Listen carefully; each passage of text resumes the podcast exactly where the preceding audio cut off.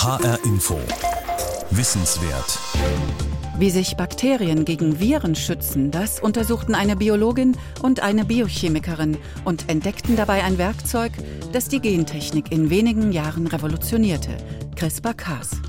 Emmanuel Charpentier und Jennifer Dautner erhielten dafür am 7. Oktober 2020 den begehrten Nobelpreis für Chemie. Ihre bahnbrechende Entdeckung, die sogenannte Genschere, ist faszinierend und beängstigend zugleich, weil sie künstliche Eingriffe in die Natur ermöglicht. Die ethischen Fragen, die das aufwirft, stellen wir jetzt in H-Info Wissenswert. Mein Name ist Heike Liesmann. Emmanuel Charpentier und Jennifer Dautner, beide setzen sich für einen klaren ethischen Umgang mit ihrer Entdeckung ein. Vor allem was die Eingriffe in die menschliche Keimbahn betrifft. Einige wichtige Positionen für die Debatte stellen wir Ihnen nun noch einmal vor.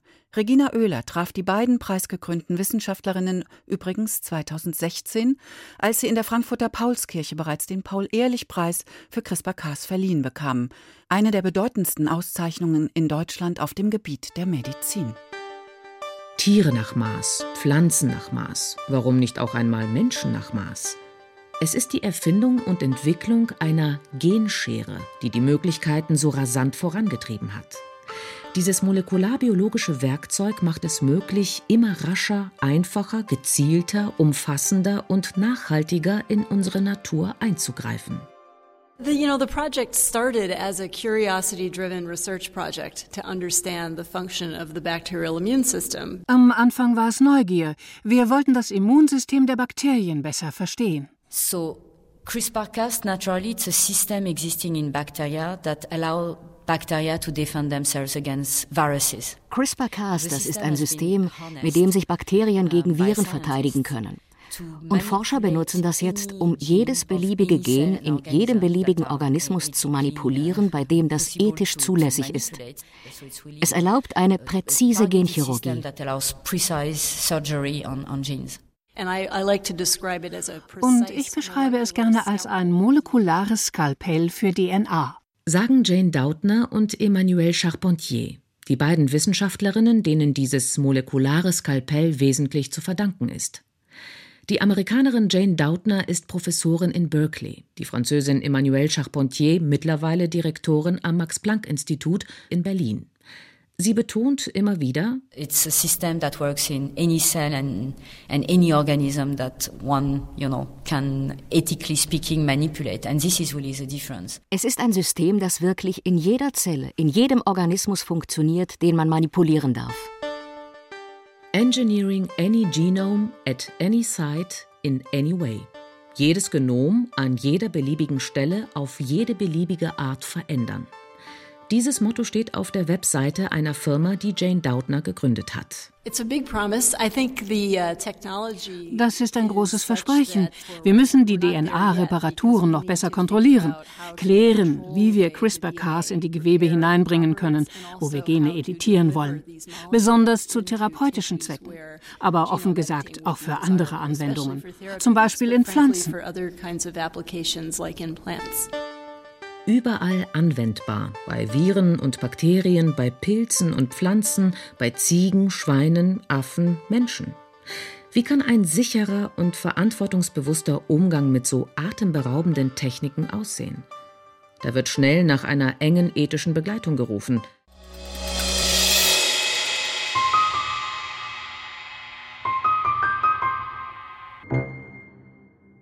Auf dem Titelblatt glänzten schwarzbraun die Hörner eines Käfers, des japanischen Nashornkäfers.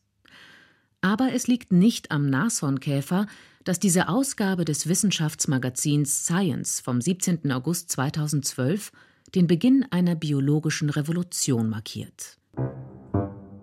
Eine rasante Dynamik entwickelt sich in den Forschungslabors rund um den Globus. Monat für Monat werden die Grenzen des Vorstellbaren, die Grenze des Machbaren weiter verschoben, dank der Genschere CRISPR-Cas9 und ihrer Weiterentwicklungen. Neue Pflanzen und Tiere nach Maß? Keine Übertragung von Malariaerregern und Zika-Viren mehr, dank gezielter Eingriffe ins Genom und in die Evolution von Stechmücken? Keine Erbkrankheiten mehr, dank gezielter Eingriffe in die menschliche Keimbahn? Jede Menge Stoff für große öffentliche Debatten und Auseinandersetzungen, könnte man meinen. Aber anders als in der Welt der Forschungslabors und der Biotech-Unternehmen war hier von Dynamik lange Zeit nichts zu spüren. Der Molekularbiologe Professor Jörg Vogel. Ich glaube, es ist nicht in der Art und Weise angekommen, wie Gentechnik jetzt im Begriff ist, dann tatsächlich unser Leben zu verändern. Sind wir ermattet? Abgestumpft von den lange zurückliegenden großen Debatten über ein Gentechnikgesetz, über Embryonenschutz, embryonale Stammzellen? Oder ist die neue Technik einfach noch zu abstrakt? Das fragt sich Professor Petra Gehring, die an der TU Darmstadt Philosophie lehrt und unter anderem über die Geschichte der Bioethik forscht. CRISPR-Cas ist ein sehr raffiniertes Werkzeug. Genschere ist ja auch so ein Bild, das verwendet wird. Und dieses Werkzeug ist selber einfach ein Ermöglicher für ganz, ganz vieles. Und ähm, wenn wir das so denken, dann fehlt gewissermaßen dieser Anlass zu sagen, ah, jetzt wissen wir, was damit gemacht werden wird, wen das betrifft, wo eine Grenze überschritten wird, wer was, welches Schutzgut verletzt wird.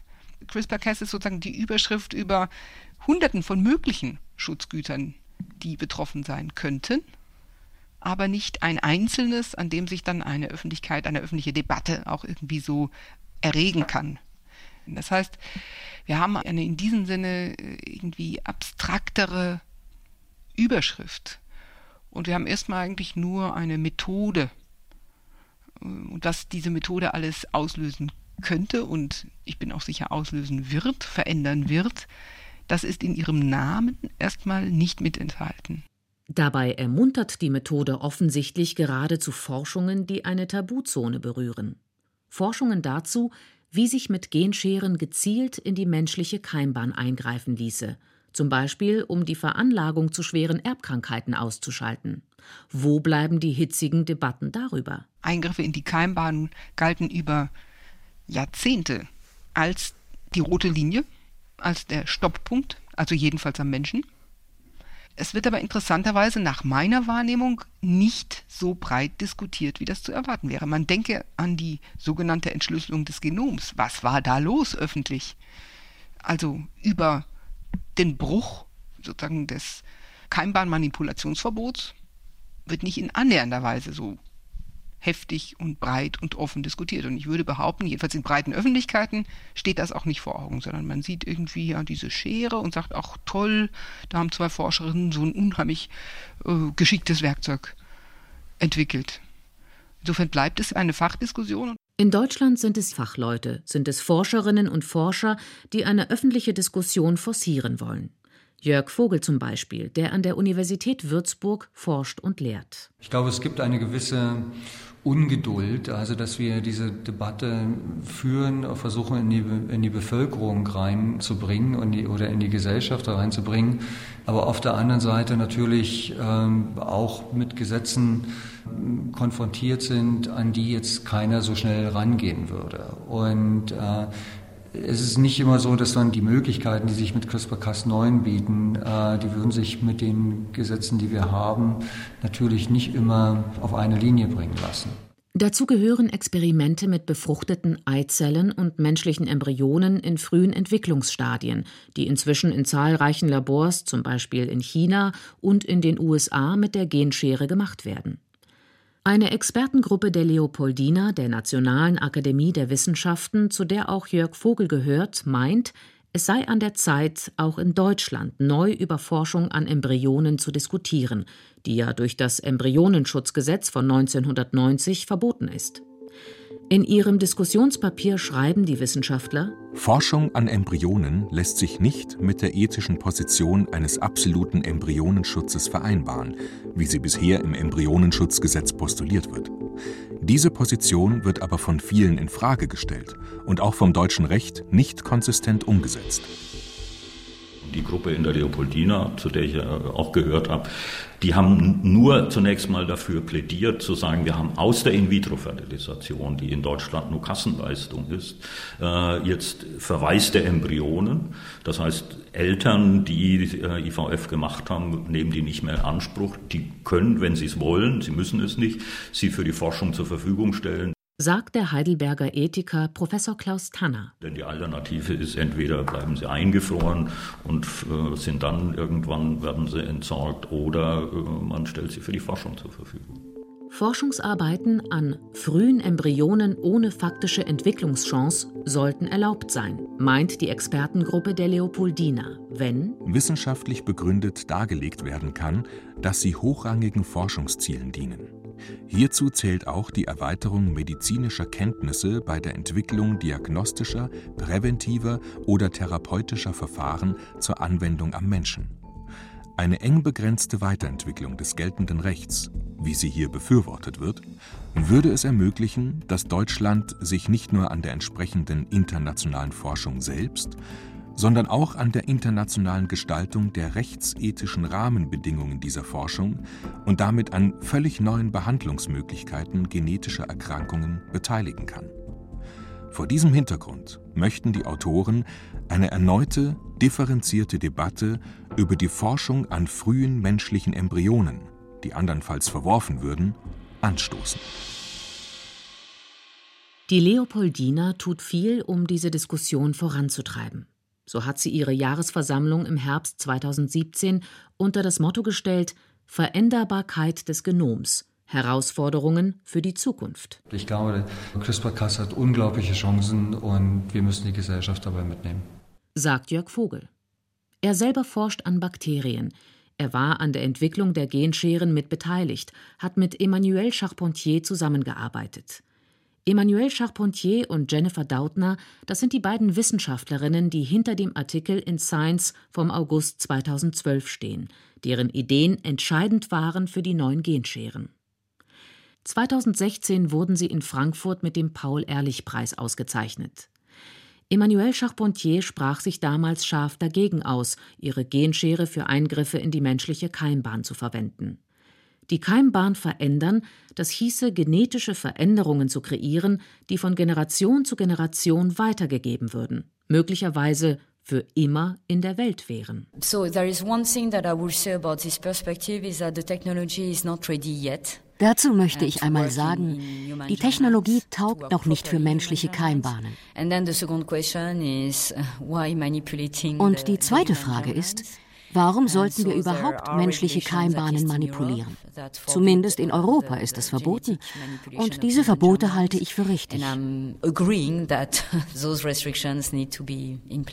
Genome Editing oder Genchirurgie, wie die Arbeit mit den neuen Genscheren heißt, ist eine wirkmächtige Technik. Drei Jahre nach ihrer Erfindung, im Dezember 2015, sollte in Washington deshalb über ihren sinnvollen Gebrauch und über mögliche Einschränkungen verhandelt werden. Die National Academy of Science der USA hatte zu einem International Summit on Genome Editing eingeladen gemeinsam mit der Chinesischen Akademie der Wissenschaften und der britischen Royal Society. Auch die Leopoldina, die Deutsche Nationale Akademie der Wissenschaften, war vertreten. Das Wort Moratorium lag in der Luft, aber dort blieb es auch. Im Schlussdokument tauchte es nicht auf. Im Resümee hieß es Informed Opinions on Desired Futures for Human Gene Editing differ widely. Unüberbrückbare Meinungsunterschiede gab es also, und die Forschung ging weiter. Jennifer Dautner hatte zu Befürwortern eines Moratoriums gehört. In Frankfurt antwortete sie auf die Frage, ob sie sich Sorgen mache wegen möglicher Eingriffe in die Keimbahn. I'm not uh, frightened about it. I think that uh ich habe keine Angst. Ich glaube, noch gibt es sie nicht. Vor allem, weil wir das menschliche Genom einfach noch viel zu wenig verstehen, um zu wissen, welche Gene wir zu welchem Zweck ändern wollen. Aber wir Wissenschaftler sehen alle, das wird kommen. Die Technik hat sehr viel Potenzial. Und wenn wir mehr darüber wissen, wie die Informationen in den Genen mit Krankheiten zusammenhängen, aber auch mit anderen Eigenschaften, wird es von verschiedenen Seiten immer mehr Druck geben, Gene in der Keimbahn zu editieren. Still und unauffällig scheint das Tabu, Eingriffe in die Keimbahn, zu fallen. Alle ethischen Stellungnahmen, sage ich immer, haben einen Zeitindex. Das heißt, sie gelten für eine bestimmte Zeit und zehn Jahre später kann sich die Situation verändert haben. Das ist eben kein überzeitliches Wissen wie das naturwissenschaftliche Wissen. Und äh, von daher muss man sehen, äh, Step by Step, also Schritt für Schritt vorgehen. Es geht gar nicht mehr darum, um das Große, um das, also sozusagen die grundsätzlichen Fragen. Dürfen wir in irgendeiner Weise am menschlichen Genom etwas verändern, sondern es geht um viel, viel praktischere Fragen. Kommen wir überhaupt mal in die Situation, dass wir das zum ersten Mal am Menschen ausprobieren können? Und zwar mit einigermaßen Gewissheit, dass es den Menschen nachher besser geht und nicht schlechter wird. Der Heidelberger Ethiker Klaus Tanner und der Tübinger Medizinethiker Urban Wiesing. Wiesing ist Direktor des Instituts für Ethik und Geschichte der Medizin der Universität Tübingen. CRISPR-Cas ist um, sicherlich eine der spannendsten Diskussionen. Die bioethische Diskussion ist aber uralt. Die kennen wir schon aus den 70er Jahren. Und da sind auch keine neuen Argumente gekommen. Ähm, es ist immer die große Frage, dürfen wir das Genom verändern? Dürfen wir es sogar so verändern, dass wir das auf unsere Kinder übertragen? Also die sogenannte Keimbahntherapie. Durch CRISPR-Cas haben wir jetzt eine neue Technologie. Das Spannende aber an CRISPR-Cas ist ja nicht, dass wir äh, sozusagen die alten ethischen Argumente wieder auffrischen müssen, sondern die spannende Frage bei CRISPR-Cas ist ja die, kommen wir jemals in die Situation, dass wir vorab so gute wissenschaftliche Erkenntnisse haben, dass wir sagen können, eine Keimbahntherapie für eine schwerwiegende Erkrankung können wir mit guter Gewissheit mit Sicherheit zum ersten Mal am Menschen riskieren. Und ich habe den Eindruck, das ist eine typische Entwicklung. Urban Wiesing erinnert an die Debatten um künstliche Befruchtung und die Anfänge der Reproduktionsmedizin. Das erste Mal, dass Retortenbaby erfunden wurde, gab es einen Aufschrei. Und viele haben gesagt, oh Gott, das darf man überhaupt nicht, das geht gar nicht. Heute ist das eine akzeptierte Therapie. Äh, aber es, es, ergeben sich sehr viele Detailfragen. Darf man diese oder jene Methode anwenden? Und ich glaube, das ist typisch, dass wir häufig am Anfang eine grundsätzliche Frage bei neuen Technologien haben und dass sich dann im Laufe der Zeit doch eher sehr detaillierte, übrigens auch sehr schwierige und nur in der Kombination von Ethik und Fachwissen zu beantwortende Fragen ergeben. Handle so, dass die Wirkungen deiner Handlung verträglich sind mit der Permanenz echten menschlichen Lebens auf Erden. Das hatte der Philosoph Hans Jonas gefordert. Und dieser Satz aus seinem Werk Das Prinzip Verantwortung wird immer wieder zitiert, wenn es um die Auseinandersetzung darüber geht, wie wir neue Technologien anwenden, wie wir mit der Ungewissheit ihrer Folgen umgehen wollen. Handle so, dass die Wirkungen deiner Handlung verträglich sind mit der Permanenz echten menschlichen Lebens auf Erden. Der Satz stand Pate, als die Vereinten Nationen 1992 auf der Konferenz über Umwelt und Entwicklung in Rio de Janeiro das Precautionary Principle verbindlich machen wollten. Auf Deutsch heißt es Vorsorgeprinzip. Manche, wie der Theologe und Ethiker Wolfgang Huber, sprechen lieber vom Vorsichtsprinzip. Wo ist eine solche Vorsicht geboten? Bei den Debatten um gezielte Veränderungen im Genom mit den neuen Genscheren geht es ja nicht nur um Eingriffe beim Menschen. Es geht um viele mögliche Veränderungen in der Pflanzen- und Tierwelt. Stichwort Gene Drive. Mit den Genscheren lassen sich Vererbungsturbos bauen, die dafür sorgen, dass sich gewünschte Genvarianten rasant in einer Population ausbreiten, zum Beispiel Gene, die unfruchtbar machen so ließen sich vielleicht Populationen von Tieren ausrotten, die Krankheitserreger übertragen. Moskitos zum Beispiel. Und dann macht man Dip, Dip, Dip, eintauchen, eintauchen. Wow, Gentechnik. Die freuen sich alle über die Geschwindigkeit. Und alle sagen, wir wollen die Welt retten. Äh, wir wollen die Welt retten, aber die Welt zu fragen, wie sie gerettet werden will, mit den vielen Akteuren und wie das auf die wirkt, in den verschiedenen Weltregionen, das ist eine andere Geschichte. Warnt Christine von Weizsäcker. Die Biologin arbeitet in internationalen Ethikkommissionen und ist die Präsidentin von EcoRopa, dem European Network for Ecological Reflection and Action, das als NGO, als Nichtregierungsorganisation bei vielen internationalen Verhandlungen dabei ist. Und das heißt, ich spreche denen gar keinen guten Willen ab. weder den Leuten, die gerne Pazifikinseln, Ökosysteme retten wollen vor Ratten und Mäusen oder die die armen Malaria sterbenden Kinder durch das Ausrotten der Anopheles Mücke und dann will man natürlich auch noch äh, Zika-Virus mag man auch nicht, äh, andere auch nicht. Das heißt, es sind dann plötzlich ganz viele Moskitos, die auf der Streichliste stehen von irgendjemand. Und wer darf entscheiden, für wen, welche Spezies verschwinden sollen? Wer darf entscheiden, für wen, äh, welche genetischen Veränderungen äh, man freisetzen darf? Wie die Sicherheitsauflagen in den Labors sein müssen? Wer entscheidet für wen? Diese Frage treibt Christine von Weizsäcker um. Und sie fürchtet, dass wir bei großen bioethischen Fragen heute schon in einer Expertokratie leben, einer Gesellschaft, in der nicht die demokratisch gewählten Instanzen, sondern eine Handvoll Experten die Entscheidungen bestimmen. Wenn die Regierung einen Gesetzentwurf macht, oder sagen wir mal erst das Parlament, dann hört es die besten Experten. Die sind unter Umständen in einem Land nur zehn Leute dann will die Regierung durchführen. Wen hört sie? Die gleichen zehn Experten. Dann gibt es eine Klage aufgrund irgendeines Verfassungsartikels. Wer wird bei Gericht gehört? Die gleichen zehn besten Experten. Was wären Alternativen, wenn es zum Beispiel um CRISPR-Cas in der Pflanzenzucht geht? Ich würde mir wünschen, dass man eine problemorientierte Debatte macht was für Veränderungen an der Landwirtschaft können wir machen? Wem nützt's, wem nicht, wie lange hält's? Kommen wir da wieder in diese Abfolge von Engpässen oder etwas mehr auf die Ebene, dass die Bauern wieder mehr Freiheitsgrade haben?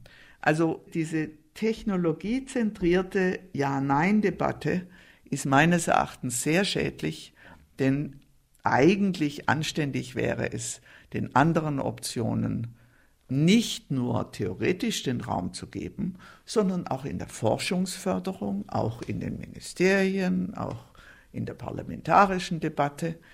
Ja, das würde ich mir wünschen.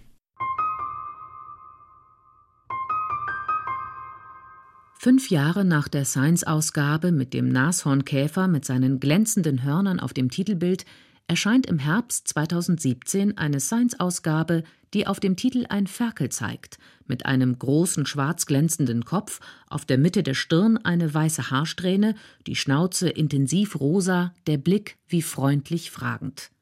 CRISPR-Pigs. CRISPR-Schweine steht in großen Buchstaben daneben. Eine neue Züchtung mit der Genschere, die besser für Transplantationsversuche geeignet sein soll. Wir planen und wagen tiefe Eingriffe in die Natur, in unsere eigene Natur und in die Natur um uns herum. Und wir räumen die Natur aus. Wir sorgen dafür, dass die Vielfalt des Lebens, die Biodiversität rapide schwindet. Wir sind natürlich nicht die einzigen Organismen, die ihre Umwelt gestalten. Das machen alle Organismen. Denken wir nur an Ameisen, die Ameisenhaufen bauen. Das sind ja auch Konstrukte, die die Umwelt verändern. Sagt der Biologe und Paläontologe Volker Moosbrugger. Aber wir tun das in einem Ausmaß, der wirklich den gesamten Globus erfasst hat. Und wir tun das in einem Umfang, der uns inzwischen selber schädigt. Das heißt, wir machen gerade das Experiment oder eben das Projekt, dass wir die Umwelt so verändern, dass wir Nachteile davon hinnehmen müssen. Und die Herausforderung ist, das Projekt jetzt so umzudrehen, dass wir wirklich langfristig ein angenehmes, humanes Leben hier auf dieser Erde haben. My own feeling is that it's a very important time right now for scientists and of course everybody else who is interested to be involved in this discussion, learning about the technology, learning about what it is and what it does, and um, thinking together about the ethical use in, especially for uh, editing in the germline. Jennifer Doudna, eine der beiden Nobelpreisträgerinnen, hatte das Schlusswort. Nicht nur die Forscherinnen, wir alle sollten über den Einsatz der Genschere nachdenken. Der Nobelpreis für Chemie ist insofern ein guter Anlass, diese bahnbrechende Entdeckung von 2012, die uns Regina Oehler noch einmal mit ihren Auswirkungen vorgestellt hat, weiter kritisch zu hinterfragen. Der Europäische Gerichtshof EuGH hat übrigens 2018 mit einer Grundsatzentscheidung verhindert, dass mit neueren Gentechnikverfahren wie diesen veränderte Lebensmittel ungekennzeichnet in die Supermärkte gelangen. Wie immer finden Sie diese Sendung als Podcast zum Nachhören oder Weiterempfehlen auf hrinforadio.de und in der ARD Audiothek. Für Schulen in Hessen ist sie kostenfreies Unterrichtsmaterial. Mein Name ist Heike Liesmann.